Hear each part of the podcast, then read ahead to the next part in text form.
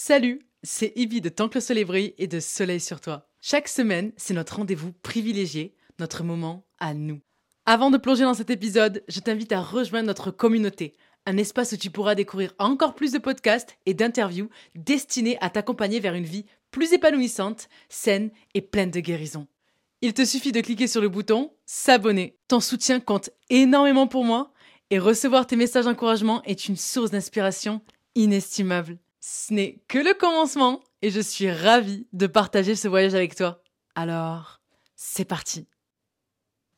Salut, c'est Ibi et bienvenue au sein de l'émission Soleil sur toi. Donc c'est une émission où donc je vais, être accompagnée de plusieurs euh, spécialistes qui vont parler donc de sujets de personnel, qui pourront du coup t'aider dans la connaissance de toi, de toi dans ton bien-être.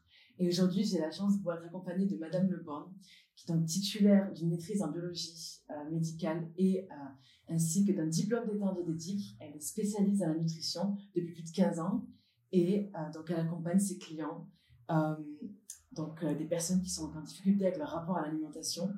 Et grâce à son expérience, eh bien, elle va nous partager certains éléments que moi j'ai trouvé très très intéressants. Donc, Madame Leborn, merci d'avoir accepté l'invitation. Merci à vous. Merci à vous. Donc, pour entrer dans le vif du sujet, donc euh, c'est euh, le développement personnel allié à l'alimentation. Et plus particulièrement donc les TCA, donc qui sont, si je ne me trompe pas, les troubles du comportement euh, d'alimentation, c'est ça? Oui, TCA, ça veut dire trouble du comportement alimentaire. Ça veut dire en fait, c'est-à-dire toute distorsion et, souffrance par rapport à l'alimentation. Mm-hmm. Donc on connaît essentiellement l'anorexie mentale, hein, qui va être un contrôle excessif euh, par rapport à l'alimentation pour une perte de poids, hein, donc qui va entraîner, euh, qui est un trouble qui peut être très grave puisqu'il peut entraîner le décès. Hein, et c'est-à-dire qu'il est accompagné de beaucoup de souffrance parce qu'il y a une distorsion de, de l'image de soi, c'est-à-dire que même si on est très mince, la personne ne se voit pas telle qu'elle est, c'est-à-dire qu'elle se voit toujours grosse malgré euh, malgré euh, malgré sa maigreur. Et donc c'est comme si elle avait un miroir déformant où elle avait des des, des une vision d'elle-même qui était complètement déformée ce qu'on appelle la dysmorphophobie. Mm-hmm. vous avez aussi la boulimie qui est l'autre trouble très connu euh, alors l'anorexie elle peut revêtir euh, deux choses c'est-à-dire euh, restrictive c'est toujours dans la restriction on va tout faire pour emmagasiner le moins le moins de calories possible, c'est on va faire beaucoup de sport, etc., manger le moins possible, compter tout. Euh, c'est des personnes qui généralement euh, savent exactement euh, l'apport calorique de chaque aliment. Mais vous avez aussi l'anorexie avec boulimie, c'est-à-dire que c'est des personnes qui vont manger énormément, puis après avoir des stratégies pour éliminer cette cette cette ingestion de de calories trop importantes pour elle. Et vous avez la boulimie. La boulimie, ben, c'est un peu euh, similaire à cette, euh, cette anorexie boulimie. C'est-à-dire que vous allez manger des, quantités très importantes dans un temps restreint. C'est-à-dire en deux heures, elles vont ingérer des choses. Ça peut programmé ou ça peut être comme ça spontané. Mais derrière, il y a toujours cette volonté de, de, de, de rejeter ce qu'on a, ce qu'on a ce qu'on a ingéré, c'est-à-dire avec des stratégies de, de vomissement, de, de, de laxatif, euh, voilà. Et en fait, ces gens-là, on peut ne pas voir en fait qu'elles ont un problème par rapport à l'alimentation parce qu'elles peuvent faire les choses de manière cachée chez elles mmh. et elles peuvent avoir un poids qui est normal. Alors que l'anorexie, bon, elle peut aussi avoir un poids normal, mais souvent, elle a un IMC, donc l'indice de masse corporelle, va être euh, en dessous du minimum. Hein, vital, on va dire, problématique. Et puis après, vous avez tout un tas de dérives par rapport euh, au comportement alimentaire. Vous avez des gens qui sont toujours dans la culpabilité de manger et ça devient quand même obsessionnel, c'est-à-dire à chaque fois qu'ils vont manger, ils vont penser qu'ils vont grossir, vous voyez? Et euh, cette culpabilité, elle est néfaste parce que ça, ça leur gâche la vie, ça leur permet pas de profiter euh, de repas euh, conviviaux sans culpabiliser, etc. Et vous avez d'autres types euh, de, de, comportements bizarres. Vous pouvez avoir la potomanie, c'est-à-dire boire énormément d'eau, euh, des, des 4 ou 6 litres par jour, vous voyez, de manière à, à se remplir. Et puis vous avez, bon, je vais pas tous les citer, mais enfin voilà, en gros, ce qu'il peut y avoir. Vous avez aussi euh, le fait de ruminer, c'est-à-dire vous allez régurgiter vos repas et remastiquer pendant longtemps ce que vous avez mangé. Donc hein, c'est lié à beaucoup de stress et beaucoup de culpabilité qui fait que on va régurgiter la nourriture. Mmh. Et voilà, donc vous avez plusieurs troubles, hein, voilà, de ce qu'on appelle les TCA. Hein. c'est souvent, euh, enfin c'est souvent, ou est-ce que plutôt la question c'est de savoir, c'est lié à des choses qui sont beaucoup plus profondes que ce qu'on pourrait euh, juste arrêter à l'acte en soi, mais c'est vraiment plus profond en fait, c'est lié à des blessures parfois. Euh, du passé Oui, ben c'est plurifactoriel, mmh. c'est-à-dire qu'il y a plusieurs facteurs qui vont euh, euh, entraîner ces troubles, mais c'est vrai que souvent il y a, enfin, c'est un déficit de l'estime de soi. Mmh. Vous voyez? Donc c'est de l'amour que l'on supporte. Hein. C'est différent de la confiance en soi. L'estime de soi, c'est l'amour que, que l'on se porte. Et en fait, euh, cet amour que l'on se porte, il peut être altéré par plusieurs choses. Ça peut être euh, ça peut prendre naissance déjà au moment euh, de, la conception, c'est-à-dire que si la rencontre des spermatozoïdes et de l'ovule se fait dans des conditions qui ne sont pas favorables, c'est-à-dire que vous voyez l'énergie qui fait que la rencontre se passe et la création de cet œuf qui va grandir et va devenir un enfant, eh bien, euh, si elle est contre nature, c'est-à-dire que ça n'a pas été voulu, déjà ça peut entraîner une blessure chez l'enfant, parce que tout ce que tout ce qui tout ce qu'on emmagasine au cœur de nos cellules, les premières cellules, en fait, on emmagasine, si vous voulez, l'information qui vient du père, de la mère, elles vont être gravées au cœur de nos cellules. Elles peuvent nous perturber, vous voyez, sans qu'on en ait conscience.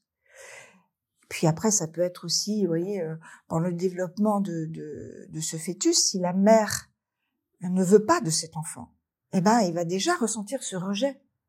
Et donc, il va le perturber dans sa vie déjà, mais il n'en aura pas conscience, il ne saura pas d'où ça vient, pourquoi il n'est pas bien dans sa peau, pourquoi il ne sait pas. Ça peut être aussi à la naissance, parce qu'il y a beaucoup de projections sur l'enfant, il y a beaucoup de, personnes qui veulent par exemple soit une fille ou soit un garçon, et quand ils arrivent et que le sexe est différent de ce qu'ils avaient souhaité, ils vont projeter ce rejet inconsciemment. Et l'enfant qui naît, il est, c'est un vrai buvard, c'est-à-dire qu'il va absorber toutes les émotions qui, euh, lui sont adressées. Voyez, et même si c'est pas exprimé, vous voyez, nous entre humains, on va échanger à travers notre ADN. Notre ADN, c'est un capteur en fait. Hein, si vous voulez qu'on va échanger les émotions, et il y a beaucoup de voix qui ne sont pas orales dans les échanges humains. Hein, et donc l'enfant, il va recevoir ça à la naissance.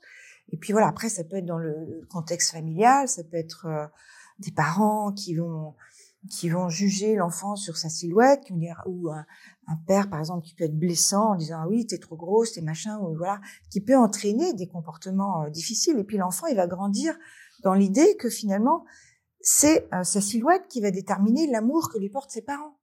Donc après, ben effectivement, il va être fragile par rapport à ça.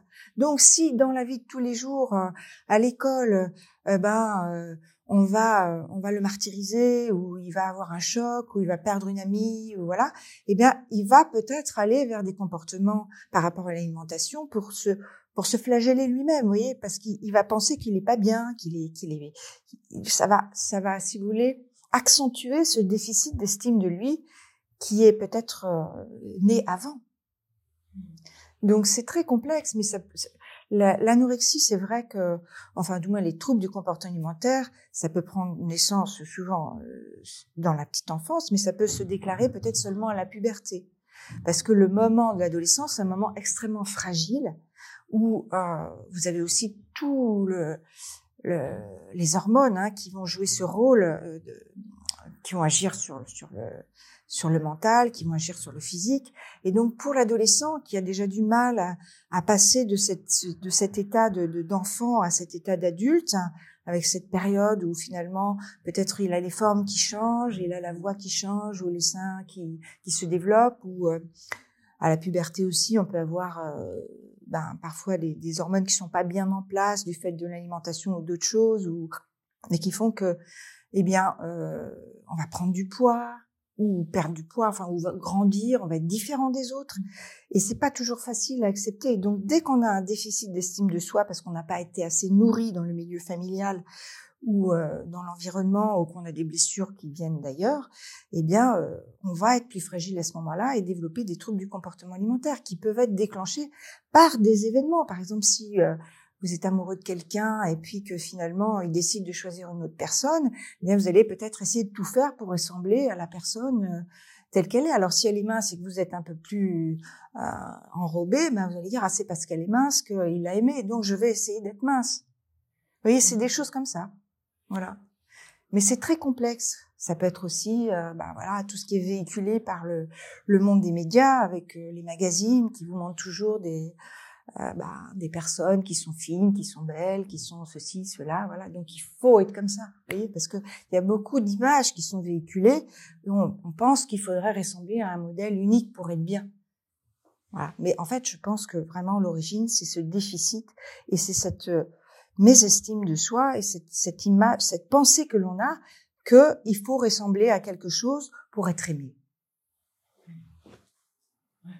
Compenser en fait le, le, le vide intérieur. C'est ça. Par l'image d'extérieur et, euh, et voilà. de répondre à toutes les exigences qui sont bah, du coup demandées ou imposées. Et oui, mais ça, on est toujours perdant parce qu'en fait, euh, on pourra jamais convenir à tout le monde. D'accord? Donc c'est très important de construire son, ses valeurs intérieures pour ne pas euh, être euh, être influencé par euh, tel et tel discours et donc avoir ses propres valeurs. Connaissance de soi et donc. Connaissance de soi et compréhension de qui on est. Mmh. Donc ça passe par là, par se poser des bonnes questions, je sais pas. Des, ben, c'est compliqué, c'est ce que ça fait partie du développement personnel, qui n'est pas évident pour un adolescent évidemment, mais c'est de de partir de l'idée que en fait ne pas oublier qu'on est unique. On est 8 milliards d'individus sur la planète et chacun est unique. Même si vous avez un jumeau, vous êtes unique, vous êtes différent de lui. Et donc, il faut prendre conscience que chacun d'entre nous sur cette planète a quelque chose de positif à apporter au monde. Et donc, si on était tous pareils, ce serait prodigieusement ennuyeux. On n'est pas des clones. On est d'une société humaine, c'est-à-dire avec euh, nos cinq sens, hein, et développer donc euh, les relations interpersonnelles et accepter l'autre dans sa différence. Et donc développer ces compétences, trouver qu'est-ce qu'on a en soi qu'on peut améliorer pour apporter quelque chose au monde et non pas ressembler à quelqu'un d'autre. C'est pas évident évidemment. Mmh, c'est sûr. Bon, puisqu'on nous montre, j'allais dire de tout ce comment dire, l'être humain, le corps humain actuellement, il est tellement entouré de, d'éléments qui nous poussent à la comparaison, qui nous poussent à, ben, je veux dire, on, se ressemble de plus en plus eh ben à oui. planétaire, je veux dire, on s'habille c'est ça. la même mode, on va avoir les mêmes... Et voilà, les mêmes manières de manger, les mêmes... C'est ça, le style de vie. Euh, et en fait, on, il faut pas oublier qu'il faut pas aller vers une société robotisée. Si on n'est pas dans notre différence, on va perdre notre humanité. Bah, ça me fait sourire parce que je suis sûre que les gens qui nous écoutent, ils ne pensaient pas que la discussion allait dériver sur oui, ce genre de sujet, mais c'est parce que c'est beaucoup plus profond que, que ce qu'on pense, que voilà qu'une simple assiette avec, euh, je sais pas moi, une salade et au lieu de prendre quelque chose de plus euh, junk food, comme on pourrait appeler, bah, ça répond à des choses qui sont intérieures en fait. Oui, beaucoup Alors plus. ça ne relève pas de l'extérieur pas du tout de Bon, alors oui, c'est-à-dire qu'en fait, si, il y a des, des, des l'extérieur, Mhm. c'est-à-dire effectivement le terrain dans lequel vous avez grandi. Ah oui, si on oui. vous apprend pas à manger, si on cuisine pas chez vous, ce sera compliqué de faire à manger après vous, parce qu'en fait, l'enfant, quand il grandit, ben il apprend pas pas pas seulement parce qu'on lui dit, il apprend par euh, ce qu'il voit, ce qu'il voit faire. Donc, si vous voyez vos parents toujours stressés et jamais cuisiner, toujours commander, ben, vous allez faire la même chose. Si vous voyez vos parents euh, manger euh, des cornflakes le matin avec du lait ou, ou ne pas manger le matin, vous allez reproduire, reproduire la même chose. Donc la difficulté, elle est aussi dans le fait qu'il va falloir s'éduquer presque soi-même. Bien sûr, bien sûr. C'est-à-dire qu'il faut déjà prendre conscience de tout ça. Mais la plupart du temps, on, on est en mode automatique. Vous voyez? C'est-à-dire qu'on est, on est imprégné de tout ce qu'on a vécu, vous voyez, qu'on a répété. Vous voyez? On, on- on, est ce que l'on fait tous les jours.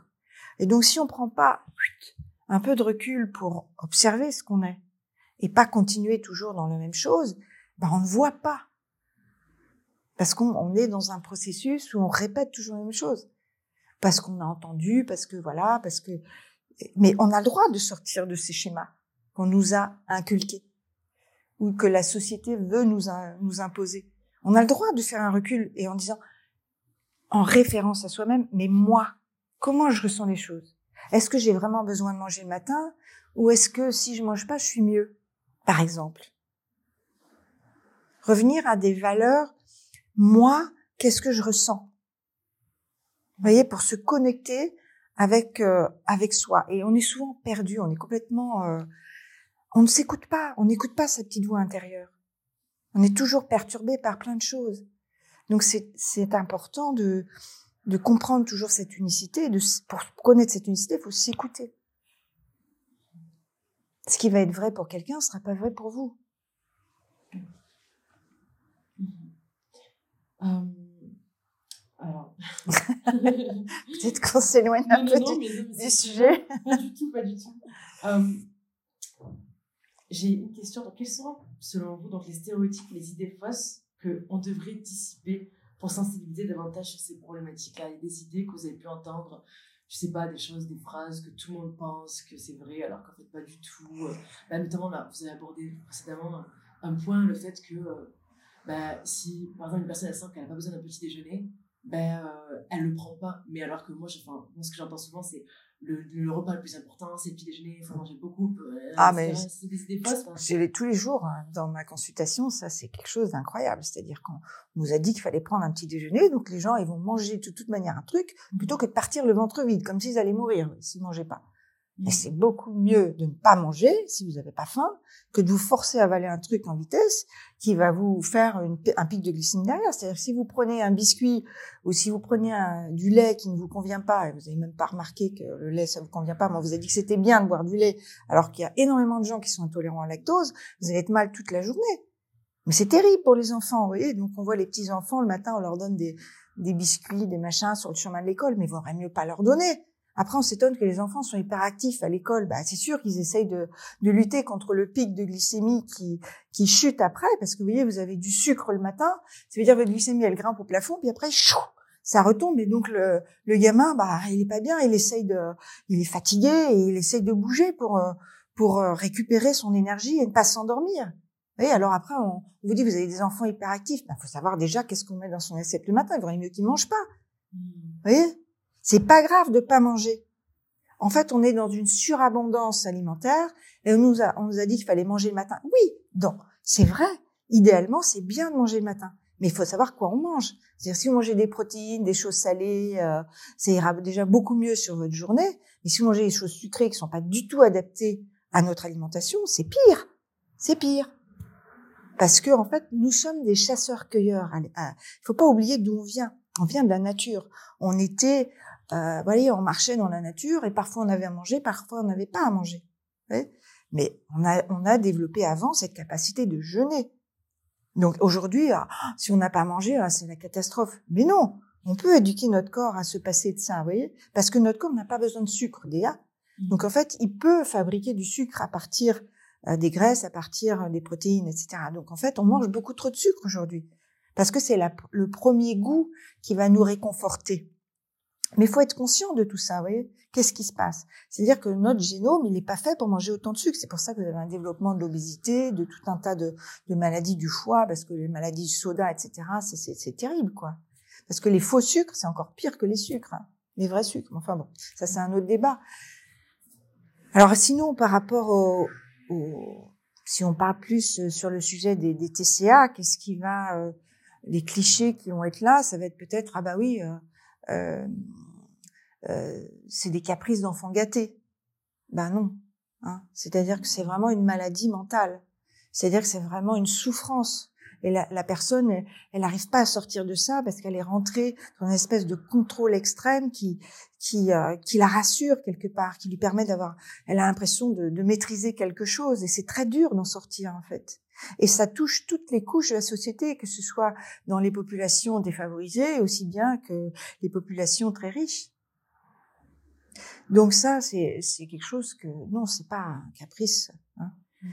Ensuite, euh, on vous dit aussi, ah bah oui, ça se voit toujours quand quelqu'un a un TCA. Ben non, Comme je vous disais tout à l'heure, il y a des gens qui sont de corpulence normale et on voit pas qu'elles sont qu'elles sont dans la souffrance par rapport à l'alimentation, mmh. parce que souvent elles le cachent parce qu'elles sont beaucoup dans la culpabilité. Mmh. Euh, Qu'est-ce qu'il peut y avoir comme schéma euh, récurrent euh, Oui, c'est des gens qui veulent pas se faire aider. Bah, c'est-à-dire que c'est pas qu'ils veulent pas se faire aider, mais c'est qu'en fait, souvent ils ont même pas pris conscience de leurs troubles parce que c'est un peu grisant au départ. Vous voyez, ça leur donne, euh ça leur donne euh, une conscience, enfin l'impression de, d'être totipotent. Et donc ça leur donne, ça les grise en fait. Vous voyez, donc ils n'ont pas conscience de leur euh, de leurs problématiques parfois. C'est très difficile, donc ça passe par la prise de conscience d'abord, hein, avant de, de pouvoir agir sur sa maladie et de pouvoir demander de l'aide. Si on n'a pas reconnu qu'on n'était pas bien, qu'on était malade, qu'on avait un comportement bizarre, ben on va pas pouvoir agir dessus. Il faut accepter, il faut lâcher prise. Et ça, c'est très difficile. Oui. Mais c'est la première étape vers le changement et l'appel à l'aide. Après, qu'est-ce qu'il peut y avoir euh, comme euh, comme schéma euh, récurrent? Oui. oui. Que vous avez cité, c'est vrai que par exemple la, maladie de tout ce qui est, enfin la maladie c'est pas une maladie, mais genre les TCA, c'est vrai que c'est pas nécessairement pris au sérieux par l'entourage de façon générale. C'est, on a l'impression que c'est juste une personne qui soit, bah, euh, voilà, elle veut rentrer dans cette gym, donc elle arrête de manger, etc. Donc, ah voilà, c'est, c'est elle est trop dans le fashion, ou je sais pas. Tout et puis, si une personne, elle, a du mal à se contrôler, ou bref, elle, elle, a dans, elle est dans la boulimie, etc. C'est, on va juste, euh, bah, je pense souvent ça va être des critiques, en tout cas moi, moi je l'ai vu dans mon entourage, ça va juste être des moqueries pour la plupart, mais sans chercher à comprendre. À comprendre, voilà, mais c'est ça. Donc il y, y, a vraiment, il y a même pas ce, comment dire, euh, en fait, c'est pas, ça vient même pas à l'esprit, en fait. Non, c'est ça. C'est-à-dire qu'en plus, mm. comme la minceur, c'est vraiment mis en avant de la société, mm. même les parents, ils voient pas forcément, en fait. Ils se rendent pas compte. Et puis, comme si vous voulez, quand on est euh, dans ces troubles du comportement alimentaire, on a tendance aussi à s'isoler, à s'isoler. Et puis, ça, ça entraîne aussi, euh, si vous voulez, euh, beaucoup de conflits avec son entourage. C'est-à-dire qu'on ne supporte pas les remarques et donc ça, ça entraîne beaucoup de conflits avec les proches, qui fait que ça coupe la communication. Mmh. Et donc il y a un, ce phénomène d'isolement mmh. qui fait qu'en fait après, ben les parents savent pas toujours ben, comment communiquer avec leur enfant. Hein, parce qu'en fait, quand on est parent aussi, euh, on ne donne pas le mode d'emploi. Hein. Donc on fait ce qu'on peut, on fait ce qu'on peut aussi avec ce qu'on a reçu. Et donc si on a reçu de mauvaises indications, eh ben on ne saura pas accompagner son enfant. Oui, donc ça se reproduit dans les familles aussi c'est vrai. C'est clair que certains parents ne savent pas comment s'y prendre parce que, en fait, ils sont, ils n'ont pas euh, ce degré de, je sais pas, je sais pas dire, euh, mais en fait, ils n'ont pas les moyens, on leur comme vous avez dit, on leur a pas appris, donc même eux, ils sont dépourvus de. Ils sont dépourvus, voilà, mais ils vont pas chercher l'information non plus parce qu'ils, parce que c'est aussi peut-être une protection sur qu'ils veulent pas voir. Hein. C'est toujours pareil. Hein. La négation des choses, c'est plus facile parfois parce qu'on a déjà trop de soucis et qu'on n'a pas envie de s'en occuper.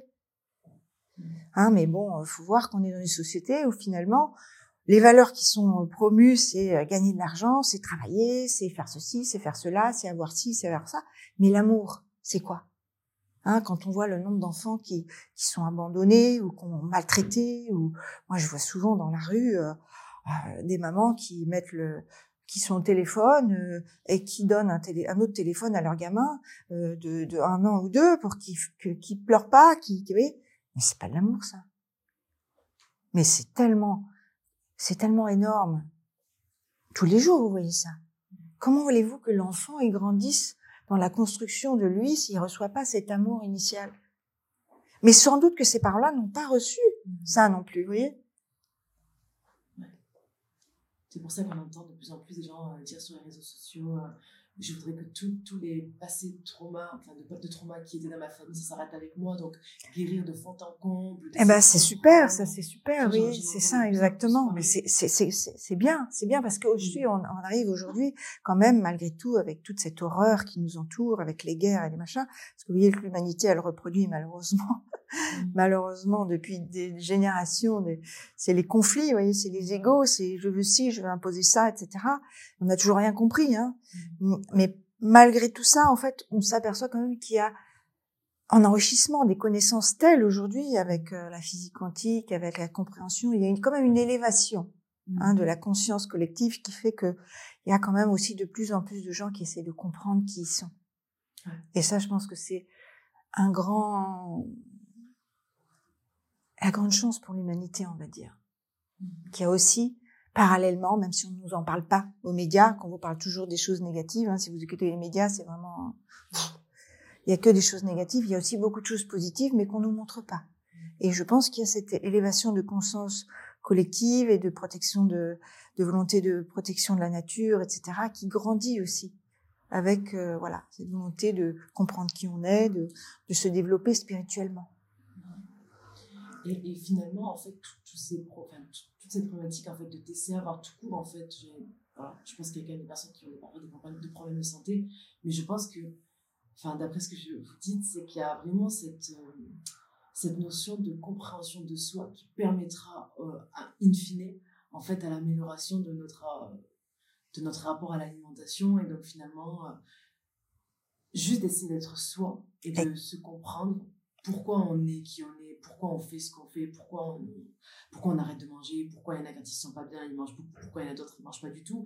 Enfin, d'essayer de, de, de, comprendre en fait d'où ça vient. Tout en fait, ça va forcément, cette compréhension de soi-même, elle va venir influencer, ou presque limite euh, sans le vouloir, en fait, notre rapport à l'alimentation, parce qu'en fait, on aura, on se sera compris, il y aura plus cette, euh, parfois même, j'ai presque à dire, ce rapport un peu conflictuel avec soi-même, parce que, bah, bien sûr. qu'on n'est pas d'accord avec nous, en fait. On ne s'aime pas. exactement. et on se culpabilise et on s'accuse de tous les maux. Et en fait, euh, voilà. Donc, ça passe vraiment par se poser ces questions. C'est pour ça que la TCA, ça peut être aussi une opportunité. Hein, ça peut être une, évidemment, ça, peut être une maladie au départ, mais si on arrive à en prendre conscience et à lâcher prise, ça peut être une opportunité pour se connaître mieux et s'éloigner de tout ça, parce que c'est pas irrémédiable. Il y a deux tiers, hein, oui, hein, il y, a, un autre, une idée véhiculée qui dit, bah ça c'est pour la vie. Mais non, il n'y a jamais de choses irrémédiables. Mmh. Hein, quand on arrive à lâcher prise et à prendre conscience, et d'ailleurs il y a deux tiers des, des problématiques de TCA qui sont résolues quand la personne a pu lâcher prise et prendre conscience des choses. Donc c'est possible de changer. Il n'y a rien d'irrémédiable. C'est beau de dire que c'est une opportunité de voir ça comme. Euh, ben oui, parce qu'en fait, c'est toujours le regard qu'on porte sur les choses. Les choses que l'on que l'on perçoit, eh bien, il faut changer son regard sur les choses. Les choses, elles sont telles qu'elles sont. C'est la manière dont on les voit qui va faire comment on va agir. Vous pouvez, dans la vie, il peut vous arriver des tas de, problèmes mais si vous décidez que de, faire la victime et tout le temps de, de, vous enfoncer, ah bah j'ai pas de chance, etc. Ben vous allez pas voir le côté positif des choses. Qu'est-ce que ça peut vous apporter cette expérience? Voyez Plutôt voir ça comme une opportunité pour changer ou d'apprendre quelque chose. Et votre vie sera totalement différente parce que le regard que vous avez porté, ce que vous êtes arrivé, sera différent. Essayez de comprendre que la vie, elle vous met devant des opportunités de changement, des opportunités de vous améliorer de devenir une meilleure version de vous-même. Non, mais c'est bien parce que quand vous dites ça, c'est vraiment c'est qu'une question de point de vue en fait. La réalité, elle est telle qu'elle est. Exactement. Elle est neutre. C'est ça. C'est pas personnel. C'est vous, c'est quand vous partez votre regard et comment vous, les idées que vous avez qui vont changer euh, la réalité. Ça fait penser à un livre que j'ai lu euh, qui s'appelle, euh, je crois, Le plus grand secret de. ah, le nom de famille, c'est Byrne. Je crois que c'est Rhonda Byrne. Et elle ah, aborde, en fait, ce. je la connais, je connais pas. Ah, mais vraiment, c'est un livre, justement, qui, porte, qui parle vraiment pendant 200, 300 pages de cette problématique. C'est de dire, en fait, que tout est neutre, tout est impersonnel. Et en fait, tout ce que on croit percevoir, en fait, c'est juste notre vision du monde. Exactement. C'est un filtre. Nous, on est c'est ça. C'est ça, c'est notre ego en fait. c'est ça. En fait, euh, notre ego nous fait voir à travers le filtre de tout ce qu'on a vécu et en fait, on voit le monde tel que on le pense, alors que les autres sont différents. Ils n'ont pas le même vécu. et donc, c'est déjà d'avoir cette compréhension-là pour se mettre aussi en empathie par rapport à l'autre et comprendre que peut-être s'il fait ça, bah, il a un vécu différent et ne pas le juger. Mmh. non, mais j'aime beaucoup la discussion là. Euh, je voulais. Ah, donc la, la, prochaine question, ça serait donc, en quoi la relation avec la nourriture peut-elle influencer notre bien-être émotionnel et mental? Hum, Comment la nutrition peut-elle influencer le bien-être émotionnel En fait, ça, c'est une question qui est très importante. C'est comment finalement ce qu'on mange, ça influe nos, nos, pensées, comment on se sent. Ça, bah, oui, c'est très important, oui. Et effectivement, aujourd'hui, on est dans une alimentation qui est complètement dénaturée par rapport à notre notre génome de base, hein, qui suit des chasseurs-cueilleurs. Hein. Aujourd'hui, il y a énormément de, de junk food, de comfort food, c'est-à-dire qu'on va manger des burgers, on va manger des biscuits, des sodas, des machins comme ça. Et en fait, euh, on sait même plus ce qu'on a dans l'assiette. Donc ça va être des plats préparés, ça va... donc il y a énormément d'additifs. Alors les additifs pris euh, comme ça individuellement, on vous dit il n'y a pas de toxicité, mais on n'a jamais euh, évalué la toxicité de tous ces additifs mis ensemble. On vous dit les édulcorants, c'est pas, c'est, ça remplace le sucre, mais en fait c'est faux. Vous voyez, les édulcorants comme euh, comme euh, l'aspartame, ça détruit vos cellules intestinales. Donc il faut comprendre que ce que vous mangez, ça fait ce que vous devenez. C'est-à-dire que vous n'avez pas des aliments bruts, eh bien vous n'allez pas nourrir aussi votre microbiote intestinal. Votre microbiote intestinal, c'est, c'est, vous voyez, c'est toutes les bactéries et tous les, micro-organismes que vous avez à l'intérieur de vos intestins mais qui vont jouer un rôle prédominant sur vos pensées, sur votre état d'être, parce qu'il y a une communication directe qui se fait par voie orale et par l'intermédiaire du nerf vague, qui est un nerf qui part donc euh, euh, du crâne et qui va être en relation avec tous vos, organes digestifs, et euh, à travers lequel il y a des neuromédiateurs qui vont et d'autres molécules qui vont circuler. C'est-à-dire qu'en fait, l'état de votre microbiote, s'il est pauvre, c'est-à-dire si vous mangez toujours la même chose, vous n'avez pas de fibres, vous n'avez pas de, de, vitamines, pas de minéraux, bah, il va vous manquer des choses. Il y a toute une population de bactéries qui ne va pas pouvoir croître. Et ça, ça va entraîner bah, des comportements addictifs ou ça va entraîner euh, une baisse de l'immunité, ça va entraîner tout un tas de conséquences en fait. Et donc c'est important de, revenir à des valeurs brutes, c'est-à-dire savoir ce que vous avez dans l'assiette. Aujourd'hui, vous avez, vous savez plein de gens qui savent même pas ce que c'est que du blé. C'est quoi le blé? Qu'est-ce que c'est une céréale? Ben, Quand je, demande aux gens, c'est quoi une céréale? Ah ben c'est les céréales du petit déjeuner. Ben non. Céréales, c'est du blé, c'est-à-dire c'est des petits grains, c'est du riz. Le riz, c'est une céréale. Euh, vous voyez? Et il y a des gens qui savent même pas à quoi, à, base de quoi sont faites les frites. Les pommes de terre, c'est quoi les pommes de terre? Ils ont jamais vu des pommes de terre. Ils ont jamais vu un champ avec euh, avec du blé. Donc on est complètement éloigné de, de la nature. Vous voyez, on est complètement on est dans l'air. Je sais pas ce qu'on est, mais vous voyez, on est. vous voyez Donc voilà, on sait même pas ce qu'on mange. Vous voyez, donc c'est cool. Comment vous voulez Comment voulez-vous savoir qui on est si on sait même pas ce qu'on met dans son assiette Hein Mais voilà, donc il y a un impact de, tout ce, microbiote qui, voilà, tout ce microbiote, c'est-à-dire tous ces milliards de bactéries qui sont plus nombreuses, imaginez-vous, que le nombre de cellules qu'on a sur le corps. Vous voyez, donc l'impact et donc la science aujourd'hui a fait de, de, plus en plus de progrès et montre, vous voyez, que l'importance de ce microbiote. Aujourd'hui, on développe des médicaments euh, pour changer euh, la dépression, qui vont agir sur votre microbiote. C'est-à-dire qu'il y a des gens qui ne répondent pas aux, aux antidépresseurs habituels, c'est-à-dire les inhibiteurs de la recapture de la sérotonine, sérotonine qui est un neuromédiateur, neuromédiateur du bien-être, qui est fabriqué à 90% au niveau intestinal. Hein. Eh bien, et vont pas réagir à ça. Mais par contre, on va leur donner un médicament qui va changer leur microbiote et du jour au lendemain, ils vont sortir d'une dépression qui durait, qui durait depuis 10 ans. Vous voyez donc l'impact de l'alimentation sur le développement de votre microbiote et sur comment votre, vos cellules intestinales sont, va avoir un impact sur votre bien-être. Bah, de la même manière, le sucre, qui est vraiment le fléau aujourd'hui, eh bien, il va impacter sur euh, vos émotions. Parce qu'un pic de glycémie, quand vous mangez du sucre, ça va créer une élévation de, de, de l'insuline qui, qui, qui, va prendre le sucre qu'il y a dans vos cellules. Et après, ça va plus c'est sucré, plus ça va arriver d'un coup et ça va enlever euh, ce sucre dans le sang. Et après, vous avez une hypoglycémie qui va faire que vous n'êtes pas bien. Vous voyez? Et vous pouvez entraîner des, des chutes de morale jusqu'à des dépressions et des fatigues. Donc c'est important d'être conscient de ça et de, de, de, vous approprier votre alimentation. Vous êtes encore pas unique et chacun va réagir différemment. Il y a des gens qui sont plus sensibles que d'autres. Mm.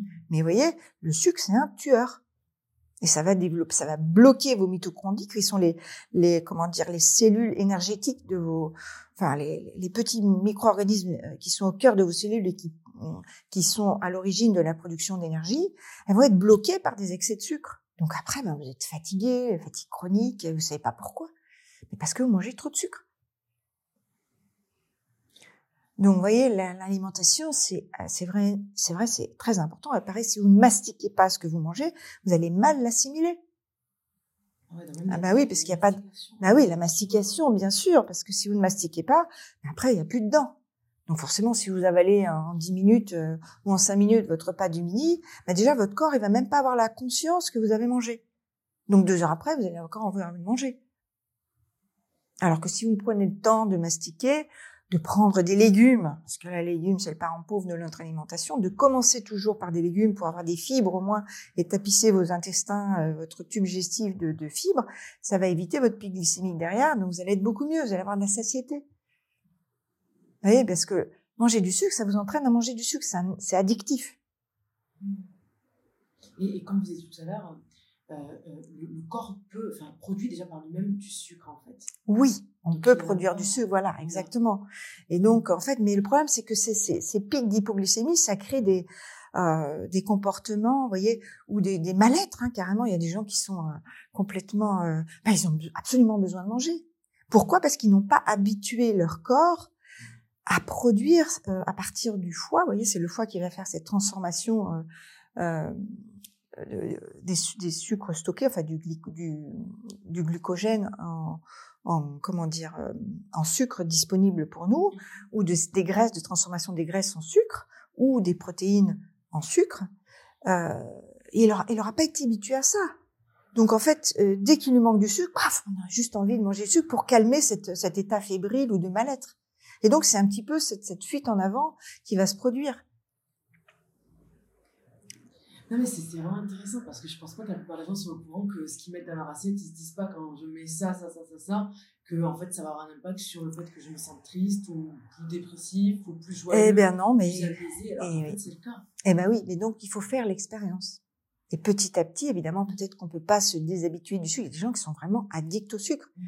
Donc pas se déshabituer du jour au lendemain, mais à un moment, il faut déjà faire la première marche si on veut avancer, vous voyez? Il faut commencer par changer et se dire bon bah voilà. Alors les légumes, j'aime pas ça. Bon, parmi les légumes, qu'est-ce que je pourrais manger quand même? Est-ce que je peux les manger crus? Est-ce que je peux les manger cuits? Est-ce que je peux les manger avec de l'huile d'olive? Est-ce que je peux manger avec quoi? Mais commencez par ça et, vous appropriez ce que vous pouvez manger, vous voyez? Et vous allez changer petit à petit votre goût.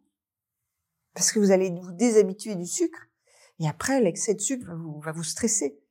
Vous n'allez plus pouvoir le supporter. Vous voyez, comme je vous disais tout à l'heure, on peut toujours changer les choses. Mais déjà, il faut faire le premier pas.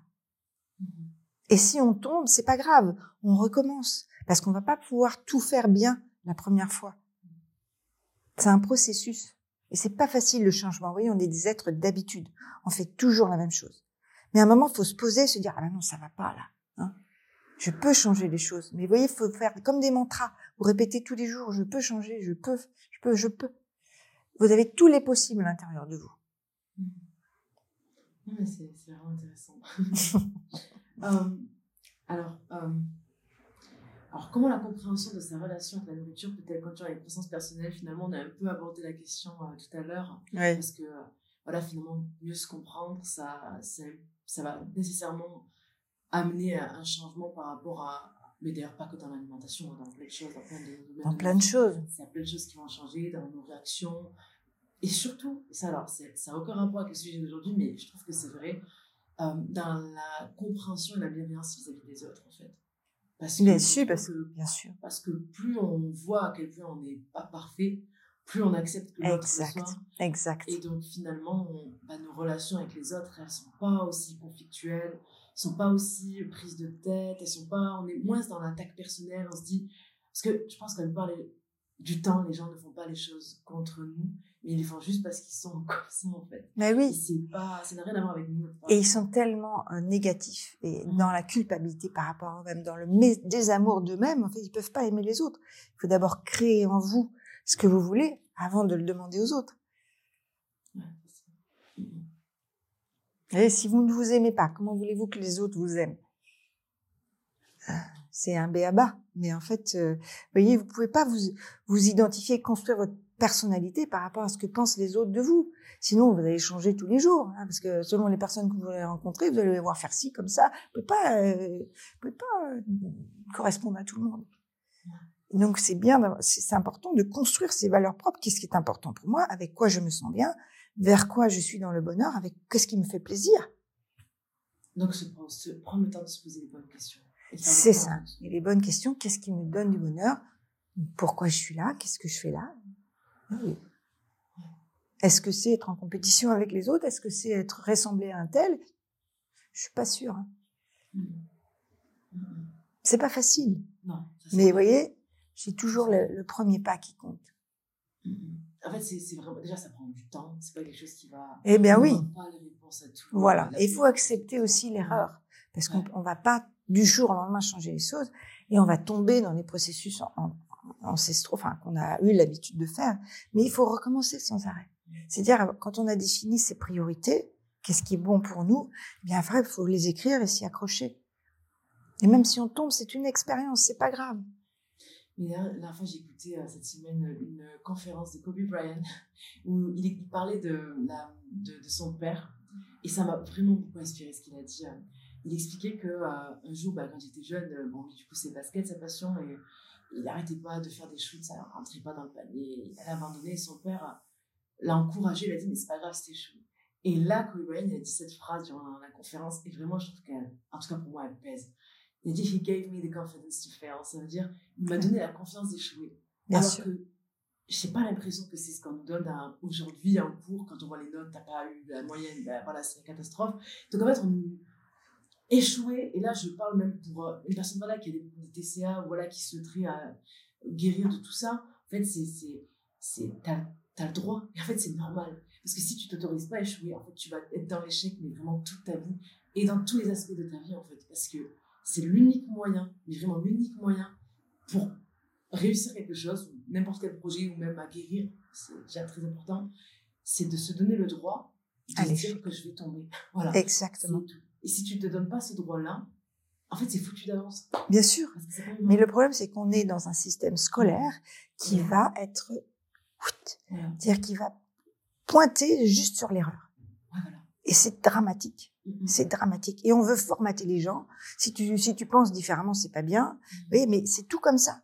Et c'est dramatique parce que on ne, on ne permet pas à l'individu de développer son être. Vous voyez, dans le système scolaire français, en tout cas, c'est pas forcément vrai pour le système scolaire américain, qui va être plus sur euh, le développement de, de qui tu es, de ce que tu peux apporter. Vous voyez, alors que le système français, il va avoir euh, son influence sur ce que tu sais. Hein, c'est-à-dire, euh, voilà, faut apprendre des trucs par cœur, il faut savoir. Et alors que c'est l'être qui est plus important. Et donc, euh, le système américain, par exemple, d'enseignement, va être beaucoup moins flagellant que le système français, qui va toujours pointer l'erreur, etc. C'est décourageant. Alors qu'en fait, on est là pour apprendre. Et l'échec fait partie de l'apprentissage. Souvent, on apprend beaucoup plus de nos erreurs, d'ailleurs. Mais c'est ça dépend de ce qu'on fait. Comment on regarde nos erreurs. Toujours pareil toujours ce que vous allez faire de vos erreurs. si vous allez voir, oh, c'est ça, catastrophe. Ah, ok, je peux améliorer ça, etc. Mm. Mais c'est vrai que la société et les valeurs de notre société et l'éducation que l'on reçoit en France ne nous aident pas sur ce chemin. Totalement. Et d'ailleurs, bah, je viens de terminer un qui s'appelle euh, Comment se faire des amis de Dale Carnegie, je crois. Et ah il parle de ça. Ah, oui. Et à un moment donné, il explique, il dit, euh, mais en fait, il faut jamais pointer l'erreur de quelqu'un, même si elle est flagrante, même si elle est grave pour pas euh, qu'il ait du ressentiment, pour pas le décourager. Bien sûr. Il faut juste voir son, le petit progrès qu'il a pu faire sur toute la catastrophe. Mais bien sûr. Parce que sinon, en fait, la personne, elle va se, déjà qu'elle va s'en, elle va s'en vouloir elle-même, dans un premier temps. Elle va s'en vouloir. Et, euh, et, euh, comment dire, et ensuite, ben, elle va, elle va, elle va juste, en fait, s'écraser, alors que si on la pousse vers, bah oui. vers le fait que ça c'était bien, etc., il bah, n'y a pas de raison que. Bah oui, mais c'est pas du tout le système scolaire français. Ça, c'est clair. Ça, je Moi, je me souviens encore d'une réflexion d'une prof de français lorsque j'étais en troisième. Elle m'avait dit devant toute la classe que j'étais bonne à aller garder les vaches. Là, ça m'a marqué toute ma vie. Hein. Parce qu'en fait, j'étais tellement émotive qu'arrivé au tableau, je perdais tout, euh, tout ce que je savais. C'est pas que j'avais pas appris, mais je, j'étais paniquée quoi. Et elle m'avait descendu devant la classe et c'est des traumatismes qui, qui me restent encore aujourd'hui très présents. Alors euh, maintenant je lui ai pardonné, mais pendant des années je, je, je n'arrivais pas à lui pardonner. Donc c'est c'est terrible le système scolaire. Mais en fait euh, c'est qu'une reproduction de ce qu'ils ont subi. Exactement. De, de pas, c'est ça en fait. C'est faut pas en vouloir aux gens parce qu'ils non, voilà, faut pas en vouloir. Ils sont même presque eux-mêmes victimes de. Enfin, victimes dans le sens où ils, ont subi ce qu'on leur Voilà, mais ils se sont jamais posé la question, en fait, de remettre en cause les choses. Et pourquoi? Mmh Totalement. Alors, je me euh, euh, Pouvez-vous nous expliquer en quoi la nutrition et alors on l'a un peu abordé, mais voilà, en quoi la nutrition c'est un peu la clé d'une vie plus épanouie? Euh, vous avez parlé du microbiote. Euh, les messagers du cerveau, ça c'est quelque chose que j'aimerais bien qu'on développe parce que je trouve ça très intéressant. J'ai appris ça avec vous. Je pense que ça peut aider à plein d'autres personnes. D'accord. Alors, l'alimentation, c'est juste une pierre dans l'édifice de la construction personnelle, effectivement. Je vous disais tout à l'heure, vous êtes ce que ce que vous mangez en fait. Hein. Mmh. Vous devenez en fait par rapport à ce, comment vous vous nourrissez. C'est aussi le rapport à l'alimentation. Si vous avez envie de vous vous détruire ou si vous prenez conscience que ce que vous mettez à votre assiette, ça vous apporte quelque chose pour nourrir votre métabolisme et votre bien-être. Mmh. Et si vous n'en prenez pas conscience, ben voilà, c'est compliqué. Euh, c'est pas c'est pas faire des régimes, c'est comprendre qu'est-ce que devient l'alimentation. Hein, si vous mangez euh, des fibres, ben, ça va permettre au développement des bonnes bactéries, etc., qui vont elles-mêmes produire euh, des neuromédiateurs, des substances qui vont euh, qui vont permettre de fluidifier le sang ou d'autres choses. Voyez. Donc, si on parle des neuromédiateurs qui effectivement ont grande influence sur le psychisme, donc on parlait de sérotonine, hein, donc ça, c'est un, petit messager du cerveau en fait, hein, qui va être en communication directe, voilà, depuis les intestins jusqu'au cerveau, et qui vous apporter la sérénité, le bien-être, euh, qui va éloigner les envies de sucre, etc., qui va faire que vous êtes apaisé. Vous avez le GABA, qui est un autre neuromédiateur qui va apaiser l'anxiété et qui va éviter euh, le, fait que vous ayez des, pensées récurrentes qui vous empêchent de dormir, par exemple. Hein. La sérotonine, c'est aussi le précurseur de la mélatonine, qui est l'hormone du sommeil.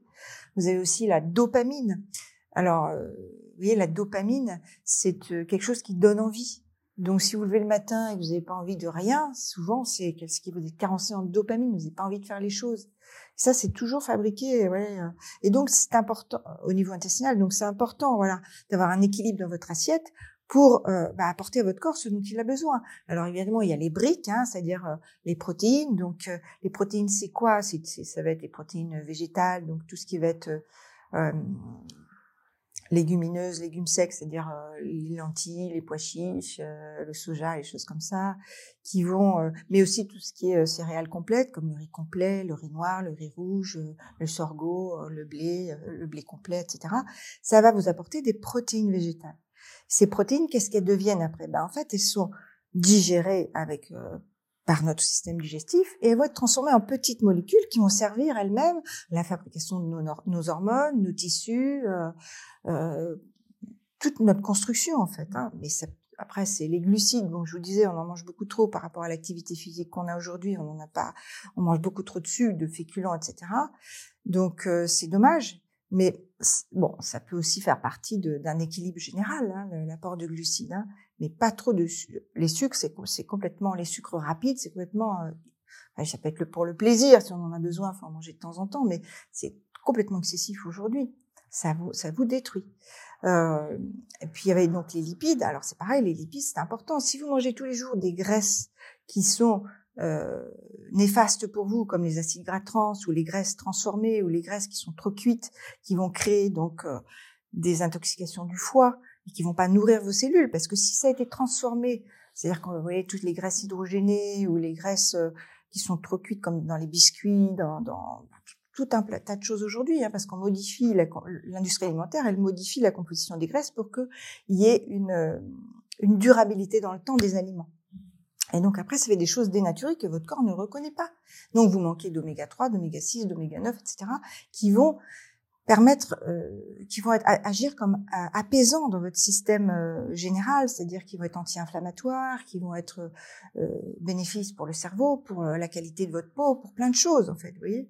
Donc ça, c'est les trois briques, on va dire, hein, lipides, glucides, euh, protides. Mais il y a tous les oligoéléments, le fer, le cuivre, le zinc, euh, le chrome, euh, tous ces petits oligoéléments qui sont pas, on va dire, euh, en quantité, qui sont importants en quantité infime. Si vous manquez de fer, ben, il y a rien qui fonctionne. Et je vois beaucoup de femmes qui sont carencées en fer.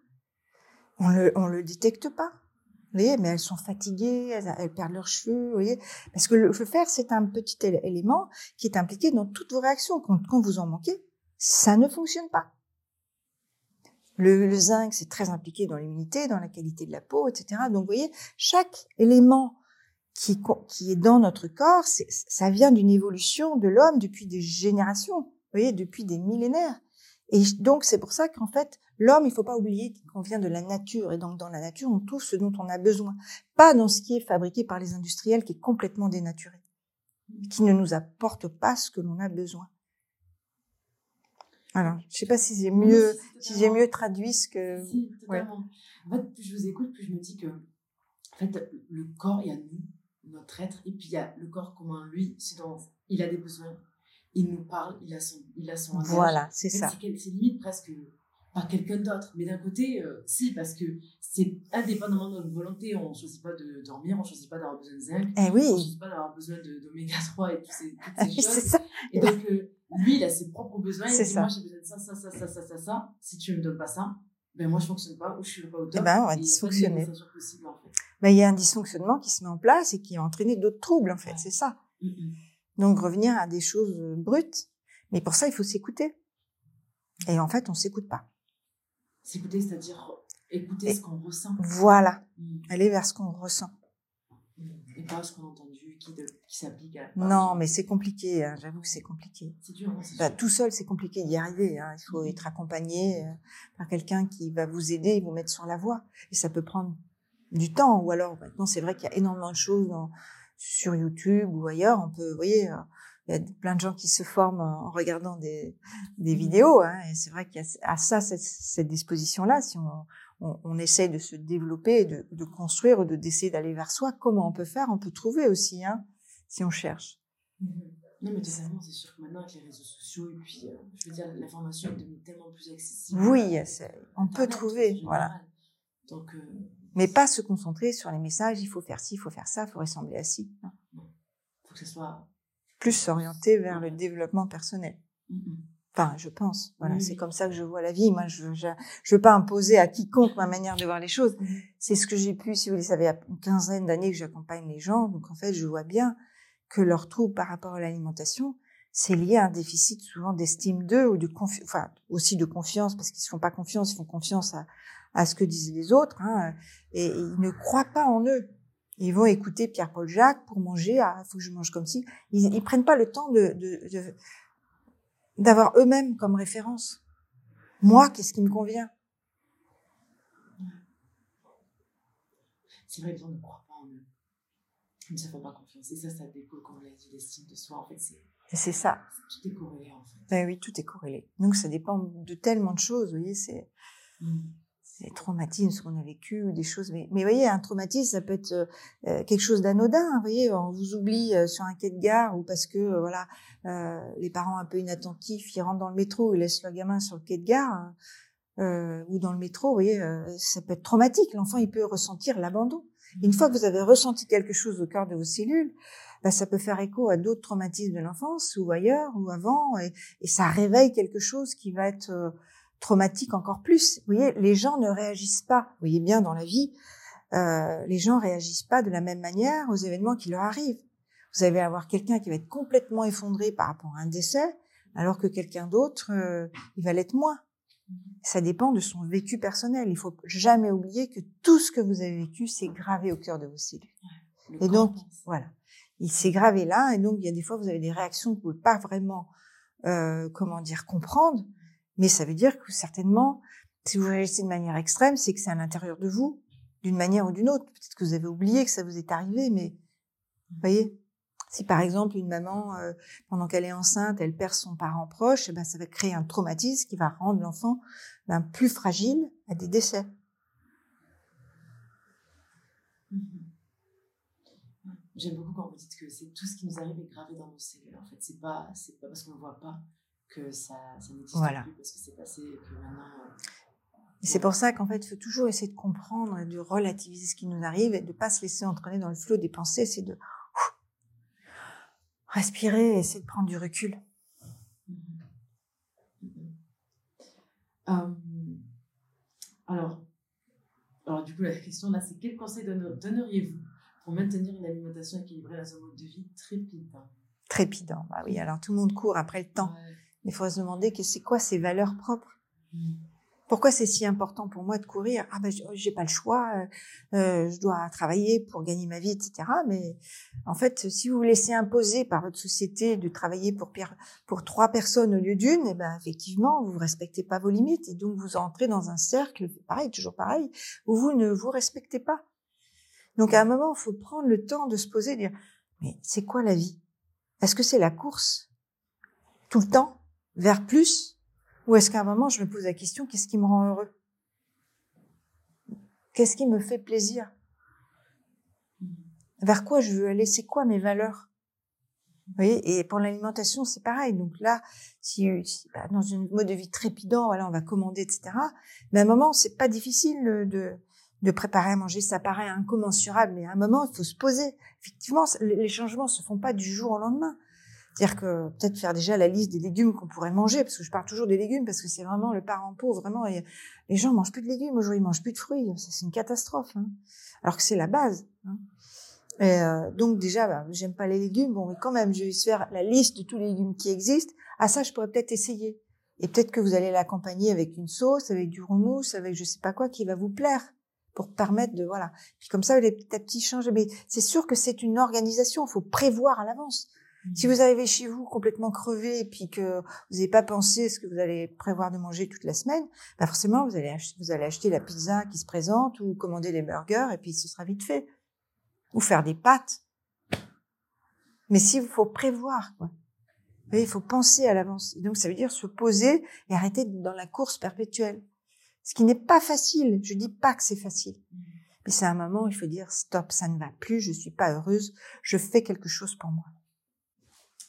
Euh, donc, une autre question. Tout à l'heure, vous avez cité sur euh, concernant euh, l'importance des, légumes. Oui. Et donc, concrètement, quels seraient les meilleurs légumes? Est-ce que c'est ceux, qu'on achète en magasin? Est-ce que ceux qui sont en congélation? Ceux qui sont en mode de conserve? Est-ce qu'il y a... Alors, les légumes, normalement, si on veut avoir euh, le maximum, ce serait euh, ceux qui sont sortis du champ et qui sont le plus proches de chez nous, qui n'ont pas trop mmh. voyagé, qui qui viennent pas de l'autre bout du monde et qui ont encore de la fraîcheur, des vitamines, etc.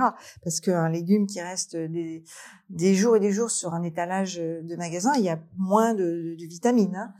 Mais euh, sachant qu'aujourd'hui, en fait, les sols sont tellement pauvres parce qu'ils sont, euh, ils ont été surexploités. Il y a beaucoup moins de minéraux, donc on a perdu, je sais pas, 50% de minéraux par rapport à il y a 50 ans, hein, ou 100 ans. Donc, euh, vous voyez, donc l'idée, c'est de toujours essayer de voir les choses effectivement les plus fraîches possibles. Mais si on peut pas, ben tant pis, c'est manger des conserves, manger des légumes qui sont dans des saumures comme les cornichons, des choses comme ça. C'est aussi des légumes, vous voyez. Il y a toutes sortes de, de, de légumes. Je crois que c'est important de manger des légumes, qui soient en conserve, qui soient euh, euh secs, qui soient euh, surgelés ou, euh, ou frais, mais commencer par quelque chose pour introduire des légumes dans tous les jours dans son alimentation à chaque repas. Trouver les moyens de le faire, c'est tout. Ne pas se, se, se compliquer la vie au départ et aller vers ce qu'on aime et rajouter les sauces que l'on aime ou les choses comme ça pour en manger. Tout simplement en manger. C'est tout. Non, mais c'est un peu important. Bah, écoutez, on arrive à la clôture de cette émission. En tout cas, c'est le premier épisode de l'émission, donc soyez sur toi. Euh, en tout, je voulais vraiment souligner le fait que euh, je suis très satisfaite de la manière dont on a abordé euh, ce sujet-là. Parce que c'est clair que je pense que dans l'imaginaire collectif, quand on parle de nutrition, on n'aborde pas toutes ces questions de, qui sont liées au développement personnel, en fait, à la compréhension de soi à l'intérieur. Et, et c'est clair que euh, je pense que voilà, plutôt que le simple fait que de dire voilà, euh, un pro, donner un programme, tu manges ça à midi, tu manges pas ça, etc., qui finalement, je trouve, au vu de tout ce que j'ai appris et de ce que j'entends, c'est qu'aller qu'à la surface finalement du, du, problème, alors que là, il y a vraiment cette approche humaine, cette approche qui est vachement plus ben, individualisée par rapport à, à chaque personne en fait à son histoire, à ce qu'elle a vécu, à sa compréhension d'elle-même. Et ça n'améliore pas finalement que l'alimentation, en fait, ça améliorera tout dans la vie de quelqu'un. Exact. Et donc, vous donnez une approche du métier de nutritionniste et diététicienne qui est, euh, en tout cas, qui, qui, ne, qui diffère de ce qu'on a l'impression de ce que c'est. Et en tout cas, vous faites honneur à la profession. Ça, c'est bien. Merci. Là, du coup, comme je vous avais parlé, on va clôturer avec la tradition de la maison Saint Soleil Brille. Donc, j'ai quatre petites questions à vous poser. Oui. Que donc, je compte poser à chaque intervenant. D'accord. À chaque fois, ça n'a aucun rapport avec euh, du coup le sujet de base. C'est vraiment euh, juste pour s'enrichir et apporter quelque chose de nouveau. Et euh, c'est mon côté un peu, voilà, citation, etc. En tout cas, je suis comme ça. Première question, quel est le pire conseil qu'on vous a donné? De ce que je peux me souvenir, euh, peut-être c'est euh, un conseil dans un investissement mhm. où malheureusement j'ai investi toutes mes économies et j'ai tout perdu. Mhm. Et là, ça a été très très dur parce que bah, se retrouver avec plus rien, c'est compliqué. Mhm. Euh, mais quelque part, après avoir traversé cette période tellement difficile, je me suis dit, bah, peut-être qu'en fait, c'est une opportunité pour revenir à des valeurs vraies. Parce que c'est pas l'argent qui fait le bonheur. Et donc ça m'a forcé aussi à aller puiser en moi d'autres ressources que je n'avais pas et de pas et de de pas être dans la peur de manquer. Vous voyez? Mmh. Et d'être dans le le dire que la, la vie va m'apporter ce dont j'ai besoin, c'est pas grave. C'était une, une épreuve pour avancer. Voilà comment j'ai, j'ai, changé les choses. Mais c'est vrai que j'ai souffert énormément. Hein, je m'en suis voulu aussi beaucoup. Et après, c'est en, en, avançant vers le pardon, vers moi-même de cette erreur que j'ai pu euh, à transcender et reprendre le cours de ma vie. Voilà. Le point de vue, hein, toujours le point de vue, en fait, c'est quelque chose, des fois, qui nous ouais. dessus pas, et après, on voit la perspective. Hein. Voilà. C'est ça. Je pense qu'il y a toujours cette, euh, cette dualité. Soit être dans la peur, soit être dans l'amour et avoir confiance en la vie ou pas. Et comment vous voyez les choses, eh ben, ça va déterminer votre futur. Le meilleur conseil qu'on vous a donné alors ça, c'est le meilleur conseil qu'on m'ait donné, c'était de de faire confiance à mon intuition. Toujours me rapporter à moi-même. Qu'est-ce que tu sens Qu'est-ce que te dit ta petite voix intérieure Ça, je l'ai pas fait pendant très longtemps, parce que bon, j'ai bientôt 60 ans aujourd'hui, hein, donc euh, c'est j'ai aussi tout, mes, toutes mes périodes euh, difficiles. Hein. Je suis passée par des périodes d'adolescence où je m'aimais pas du tout. Hein. Je peux pas vous dire que j'ai été comme ça tout le temps. C'est un, ça a été le fruit d'un développement de plusieurs années, hein, mais surtout, je dirais, ces 15 dernières années. Et euh, ben voilà, donc c'est plus je m'écoute et plus je, je, je vais vers euh, ce qui me semble juste pour moi, et plus je suis dans dans le dans le mieux-être, oui, dans le bonheur et dans et j'avance. J'écoute pas les autres, je, je, fais confiance. Voilà. Ouais, j'essaye, mmh.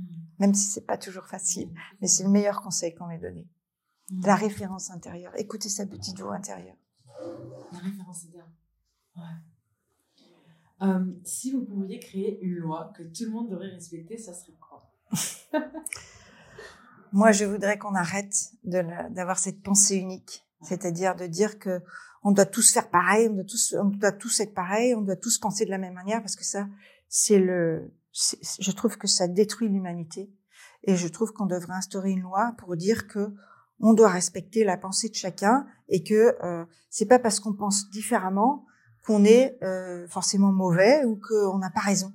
Mais chacun a ses, son, son, son référentiel intérieur et on va voir à travers ce prisme. Et donc en fait, c'est pas parce qu'on voit quelque chose qu'on a toujours raison. Et donc euh, la science, elle s'est trompée des centaines de fois. Hein. Euh, Galilée a été mis en prison, il disait que la Terre était ronde, il a été mis en prison parce que ça ne convenait pas aux normes de l'époque. Mais il avait raison. Vous voyez, donc si on arrivait à essayer d'être plus ouvert et ne pas avoir cette pensée unique, dire qu'il faut être comme ci, comme ça, bien on, on, on pourrait aller vers plus d'humanité, je crois, et de tolérance dans une société pleine de violence. Ce serait, oui, ce serait ma doctrine. et la dernière question, c'est ma préférée. La citation qui vous a le plus marqué et pourquoi? Ah, bah, je voudrais peut-être citer Gandhi, hein, Gandhi qui a dit euh, qu'il faut d'abord euh, changer en soi ce qu'on voudrait changer dans le monde. Donc c'est toujours cette référence intérieure. Et dès qu'on a des pensées négatives ou qu'on voilà essayer de ou dès qu'on voit des choses difficiles dans le monde, eh ben, euh, qu'est-ce qui nous choque? Voilà, avoir ce référentiel à l'intérieur et de dire ben voilà moi déjà qu'est-ce que je peux faire à mon niveau pour ne pas avoir ça, pour ne pas être violent, pour ne pas, vous voyez. Mmh. Et c'est, je trouve que c'est euh, ou pour voir les choses différemment, c'est-à-dire de d'avoir toujours ce référentiel là. Moi, comment je peux changer ma pensée euh, pour apporter des choses positives au monde? Se responsabiliser. Se responsabilité de ne pas se victimiser. La victimisation, c'est c'est bah, c'est pas la solution pour avancer. Et donc comprendre que modifier les choses en soi, c'est la première étape ne pas, oui, il y a d'autres euh, choses qui, qui, qui, ressemblent à ça. C'est voir euh, la poutre dans l'œil du voisin et mmh. pas voir la paille qu'on a dans le sien. Hein. C'est, il y a d'autres maximes qui en, qui en découlent, mais je mmh. pense que c'est le monde tournerait mieux si chacun prenait sa part de responsabilité sans accuser toujours le premier qui vient. Ça fera pas changer les choses. Bon, ben écoutez, je voilà. merci. Merci à vous. C'est la fin de cette émission. Merci de nous avoir écoutés et on se retrouve du coup pour un prochain épisode.